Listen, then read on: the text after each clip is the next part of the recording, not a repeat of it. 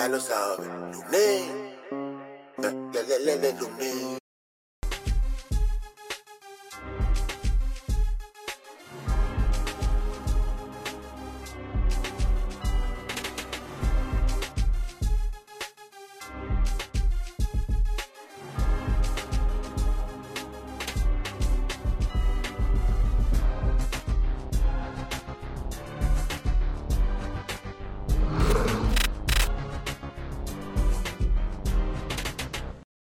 Saludos mi gente, bienvenidos y bienvenidas una vez más a Geriman TV. Si no lo has hecho todavía, suscríbete a geriman.tv y a msaldía.com, donde vas a tener los mejores temas de política, sexo y religión y sobre todo lo relacionado a las criptomonedas, a la libertad financiera y a cómo podemos buscar la manera de ganar más de lo que jamás imaginamos, trabajando menos de lo que jamás pensamos. Así que, dicho eso, hoy tenemos un tema muy, muy, muy especial vamos a hablar sobre, sobre el desempleo en Puerto Rico desde el punto de vista de que hay unos comerciantes que se han estado quejando porque no han logrado conseguir empleos y están pidiendo que eliminen los derechos a desempleo ¿verdad? o el dinero que proviene del desempleo y del PUA para que entonces eh, la gente reaccione y quieran trabajar. En Florida se ha hecho una medida similar en la que dijeron que de pasado junio no van a seguir dando los 300 dólares de desempleo pero nuestro gobernador Pierluisi tiene su opinión un poco diferente y para eso se encuentra con nosotros una vez más el licenciado Carlos Chévere para que nos diga y nos ponga al día sobre todo lo relacionado a este tema. Bienvenido, hermanazo. hermanazo. ¿Qué pasa? hermanazo. ¿Estás bien? Está? ¿Todo bien? bien, gracias. Gracias por tenerme aquí como siempre. Excelente, excelente. Bueno, pues cuéntame, dice que el gobernador ¿Pedirá o no pedirá de tener la ayuda? El Departamento del Trabajo diciéndole al secretario que, eliminen esas ayudas. Cuéntame, ¿qué tienes que decir sobre este tema? Bueno, este, yo, yo pienso que no deberían de eliminar las ayudas. Este, hay un economista por ahí que siempre le gusta criticar las ayudas y siempre le gusta eh, hablar mal de, los pobres, este, que no tienen la culpa. Eh, de estar en trabajos mediocres, o sea, porque se escucha por la calle ya, desde que todo el mundo recibe ayuda, nadie quiere ir a trabajar. Bueno, es que ¿quién va a querer volver a trabajar si, si, si el patrono no, ofrece, ¿verdad? No todos, pero muchos patronos no ofrecen eh, servicios o, la calidad eh, que deberían de estar ofreciéndole. Eh, a sus Aparte de que esto ha sido esto ha sido la queja de siempre, o sea, antes de la pandemia, ¿cuál era la queja? La gente no quiere trabajar la gente vive el les mantengo. Estos son los comentarios que han sido ya trillados, sean ciertos o no sean ciertos. No me pueden decir que eso es a causa de la pandemia porque se llevan quejando de que la gente no quiere trabajar de siempre. Y entonces antes, este, antes, antes te decían, ah, eh, eh, trabaja, haz esto, haz lo otro, pero entonces cuando tú quieres trabajar, ah, no te podemos dar trabajo, estás overqualified, hay de todo, ¿verdad? Pero hay mucha gente, tú estás aquí, mucha gente que tiene maestría o tienen eh, otros estudios. Y es como que no, porque vas a ganar el mínimo. Yo recuerdo eso, eso, vas a ganar el mínimo y aunque tengas maestría, te ganas el mínimo. Y mucha gente con maestría que ganaba el mínimo y gana el mínimo y ganará el mínimo. Y entonces tú dices, pues, ¿vale la pena estudiar o no vale la pena estudiar? Y número uno y número dos, pues... en la UPR, eh, con todo esto de la reestructuración de la deuda, están ofreciéndole trabajo a gente con doctorados y maestría 10 pesos y 11 pesos la hora que que, yo hoy tengo un doctorado, como que ponle tú que yo tengo un doctorado en química cuántica o qué sé yo, química de, analítica o cosas así que dan, y, o una maestría, y ah, sí, que te vamos a pagar 11 pesos la hora, 12 pesos la hora. pero, pero déjame decirte, yo estoy de acuerdo contigo 100%, pero también quiero hablar de esto, ya que estamos entrando en cosas de estudio. Ven acá, este, pero ¿Cuántos de los, cuántos de los estudios, cuando tú eres, haces un doctorado, tú haces una tesis y esa tesis se supone que resuelva algo? Y, y, con más importancia. Ah, pero ¿cuántos de esos ah. escritos, pero cuántos de esos escritos se utilizan? Chévere. O sea, cuando tú vas a invertir en una moneda, de las criptomonedas, tú buscas qué es lo que hace la moneda, cuál es el proyecto, qué resuelve. ¿Ese proyecto resuelve algo en el mundo? Sí, pues yo creo en esa moneda. Pero si no resuelve nada a la misma vez, ¿hasta qué punto Me importa un bledo que tengas PhD. Yo estoy de acuerdo que debes pagarle más porque eso es lo que nos han vendido y ya te metiste en deuda para poderle estudiar. Pero No, ahora- realmente yo ahora te voy a pagar más por eso. Yo quiero una persona que sea proactiva, que tenga iniciativa y que y trabaje. ahora- y ahora más que salió que tu pana, tu pana, el presidente Biden, no va para adelante con lo de los préstamos. Así que, Ay, que ah, no sabe. Ah, uh, cuéntame de eso. bueno, en el weekend salió una noticia que Biden dijo que, que, Que ya no va a Que no. cancelar los préstamos. que no, que todavía había eh, choques dentro del partido, eh, hasta dónde se deberían de cancelar o los requisitos eh, para cancelar los préstamos y, y que por ahora no va con nada de eso. Oye, que pero Básicamente que- que- diciendo, los cogí de zángano. Claro, pero oye, a la misma vez, que cojan el promedio. Hay gente que, si el promedio son 50 mil pesos, pues mira, vamos a eliminar Bueno, a todo el mundo dijo 50 como mil pesos. Él dio el ejemplo de dos Ivy Leagues, él como que no, pero los de Yale y los de Harvard, entonces le hicieron un fact-checking y le dijeron, mira, lo que pasa es que los que se gradúan de Yale y de Harvard son el 0.06%, 0.06% de la gente que coge préstamos en Estados Unidos. ¿Y cuál era la excusa con Harvard? ¿Que, que- que- cuál era la excusa?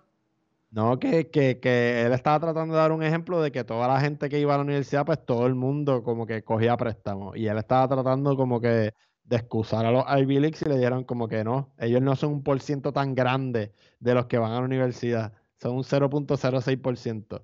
Como que diciéndole, mira, hasta, hasta el que va a Wichita College, allí, Community College, allí también coge ujú. Bueno, pues yo diría que por lo menos eliminar parte.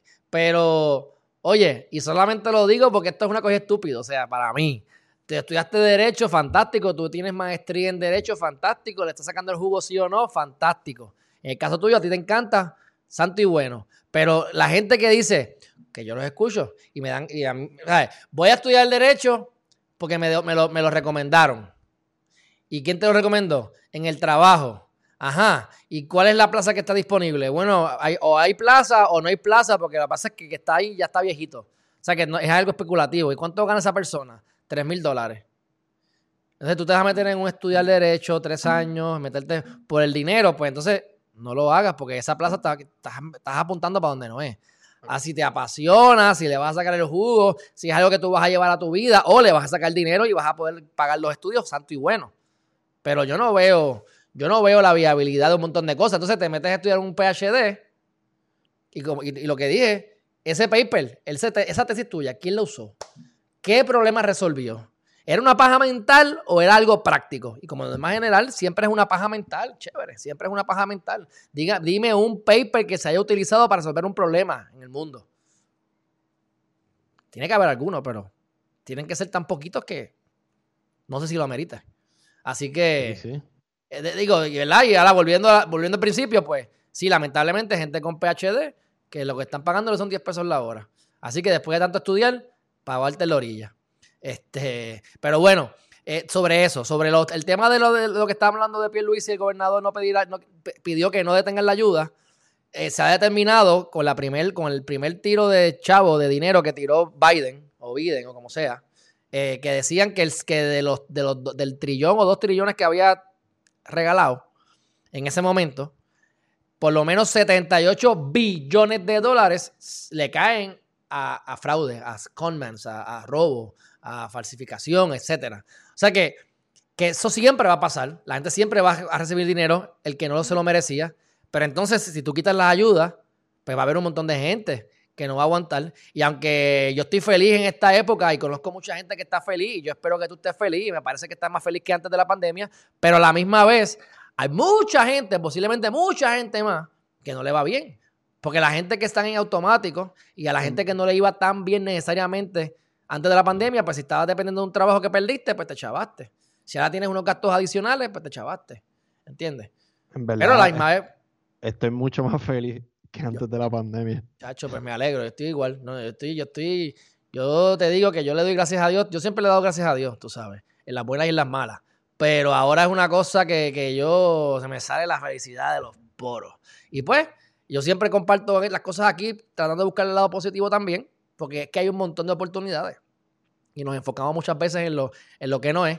Y entonces, en vez de ver cómo podemos fomentar la economía, hablando yo desde el punto de vista del gobernador o desde el punto de vista del Departamento del Trabajo, cómo podemos crear economía que justifiquen aumentar los salarios, cómo, cómo, qué, podemos, qué, qué podemos hacer para crear economía. Cuento lo corto. Pues no. Ah, pues mira, pues entonces vamos a quitar los chavos para que se chave la economía, para que entonces esta gente No, tenga y- trabajo. Y siempre es, ¿verdad? Ya que estás hablando de cómo podemos generar los chavos, yo pienso que siempre se le da eh, la misma vuelta y la misma vuelta, como que ya yo creo que hace tiempo eh,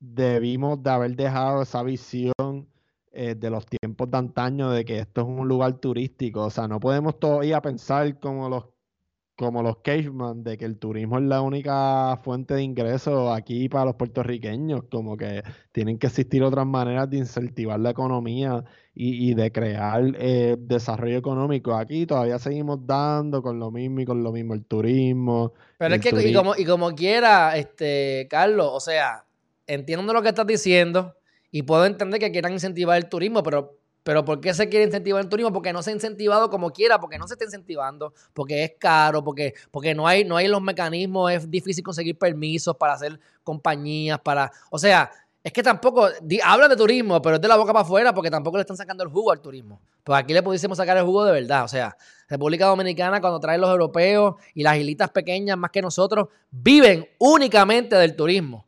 Y si esta gente le este- saca dinero al turismo, nosotros, creo que en el mejor de los casos, República- creo que, cómo espérate, creo que eran 7% o menos que le sacamos al turismo. O sea, pero no me acuerdo, eso fue hace unos años atrás, puede haber cambiado. Pero es bien poco lo que se está explotando el turismo, en general. Rep- República Dominicana le saca ahora lo que le saca el turismo y, y en parte, ¿verdad? Que eso es algo como que, que la gente me pregunta eh, y, eh, y también ah, fue porque ellos llegaron a un acuerdo con China y China le, le, le reconstruyó mucha de su infraestructura. Eh, gastaron como 400 millones. Eh, ¿verdad? Que esas son cosas que, que si fuéramos independientes pudiéramos hacer nosotros también. Eh, hay un montón de cosas que, pero definitivamente hay países en el Caribe como República Dominicana que nos están pasando el rolo y bien pasado en cuestiones de, de economía, de turismo, de general. eh, y lo digo porque conozco una persona que hace negocios y, vive por allá y, pone torres de, te- de teléfonos por allá y, o sea, la cosa en República Dominicana se está moviendo a las millas de chanflán. Y así sido desde siempre, porque yo, ahora yo voy para República Dominicana eh, est- este viernes, pero yo no voy a República Dominicana desde 2004. Y ya en el 2004, o sea, se veía un crecimiento gigantesco, Punta Cana, Santo Domingo, construcción en general. Estaban haciendo unas islas de basura, no sé qué pasó con eso porque no le he dado seguimiento por el malecón, pero ahora pues me pondré al tanto ahora cuando vaya para allá. Pero igual que dicen que Panamá hace, me acuerdo los comentarios hace 10 años, Panamá es Puerto Rico hace 30 años, que estaba en crecimiento y todavía está y sigue en crecimiento. O sea que Y mira, y mira Panamá ahora. O sea, Panamá casi como que el Dubai del Caribe y, y- de, y de ahí, de América Central. O sea, tengo un pana, uno de mis mejores amigos que él es panameño, su familia es panameña y viven allá. Y, y Panamá está a otros niveles también. O sea, y Panamá no la tuvo fácil. Panamá tuvo un dictador, tú sabes, a Panamá se le metieron para sacar a ese dictador. O sea, pasaron por varios eh, problemas políticos y económicos. Y míralo ahora, literalmente es como el Dubai eh, de América Central y el Caribe. Obviamente tienen el canal de Panamá, que ya es de ellos, ¿verdad? No es de Estados Unidos, pero como quiera. O sea, Eh, se y- puse- y ellos están construyendo un segundo canal, yo creo, si no lo construyeron ya, porque yo me acuerdo haber visto un reportaje hace un tiempo atrás de cómo las cámaras pasaban de un lado a otro los, los- los botes y entonces pues ese Ajá. canal viejo pues ya no podía traer los barcos grandes que están viniendo ahora, ahora competitivos que dan, ¿verdad? La vuelta al mundo con mayor facilidad. Y estaban, creo que construyendo, no sé en qué quedó, tampoco sé en qué quedó eso porque no le he dado seguimiento. No es un tema así que necesariamente sea de los que hablamos aquí en el canal, pero, pero sí es importante porque eso da, crea economía y es lo que permite que, que botes puedan eh, gastar menos gasolina y tiempo y ahorremos dinero en, los- en los- en en los envíos, por lo menos en algunos países. Algo más, hermanazo, que tengas que decir. No, yo creo que ya lo hemos dicho todo. Bueno, pues, ¿dónde podemos conseguir a el gran licenciado Chévere? Ah, me pueden conseguir en todas las redes sociales en Los Chéveres del Derecho Podcast. Perfecto. Bueno, mi gente, de la misma manera, si no lo han hecho todavía, suscríbanse a Geriman.tv y vayan a Amazon.com y busquen los 10 poderes del universo para que, mira, para que enriquezcan su vida, para que descubran su propósito y se conviertan en los arquitectos y arquitectas de su realidad. Dicho eso, hermanazo, gracias por estar aquí. Nos vemos en la próxima. Un fuerte abrazo. Gracias a ti, hermanazo. Un abrazo. Te veo. Bye bye.